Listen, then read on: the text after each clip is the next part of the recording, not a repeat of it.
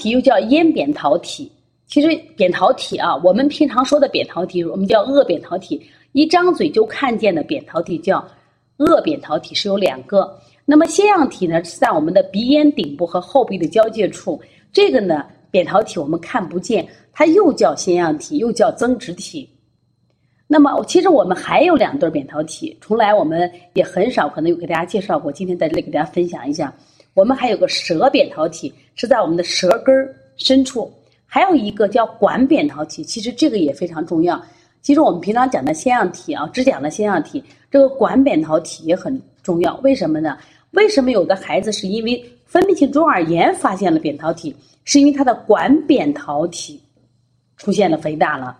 像有些孩子呢，他老是扁桃体发炎，那是颚扁桃体出了问题。那么现在我们的很多孩子呢，得了腺得了这个腺样体，是叫咽扁桃体进行肥大了。那么咽扁桃体呢？刚才讲了，处在这个鼻咽顶部和后壁的交界处。它关键是平常你从外在看不见，不像我们的颚扁桃体是可以看见的，它看不见。这个时候呢比较隐蔽，但是它刚好处的位置是我们呼吸源和食物源的一个交界口。就儿童呢处在生长发育期，他其他的免疫功能呢尚未发育完善，只有他咽淋巴环比较发达。也就是说，它咽部就是我们的口腔、鼻腔这个淋巴防御器官比较强。其实腺样体呢，就是我们咽淋巴环的一个重要部分，是人体的重要的免疫器官。所以说，我们为什么不太同意家长做摘除呢？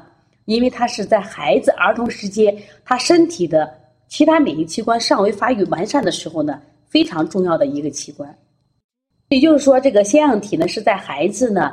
他发育期间，其他免疫功能还没有发育完善的时候呢，是非常重要的人体免疫器官。所以呢，它具有一定的防御功能。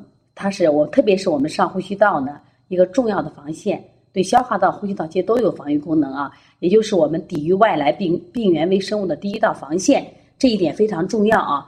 其实呢，也就是说，当孩子受到外在的刺激的时候呢，他腺样体本能的去抵御。就会出现什么情况？就会出现这种，比如说感冒呀、鼻塞呀、打喷嚏这种看起来是感冒的症状，实际上不完全是，是腺样体的一种应答反应。这知道了腺样体它是一个免疫器官，知道了它所在的位置。但是呢，我还想还很重要的就是，有些家长反复问王老师，为什么我们的孩子得腺样体？啊，为什么三四岁的孩子会是腺样体的爆发期呢？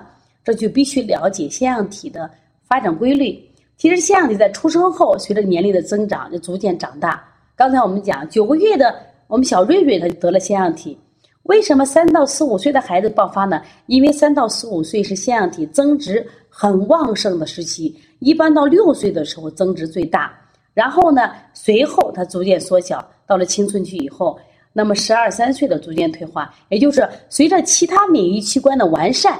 那么我们的腺样体，包括扁桃体等等，那么这些这个免疫器官会逐渐的萎缩退化，所以说不建议在什么呀，在六七岁之前给他做什么呀摘除手术。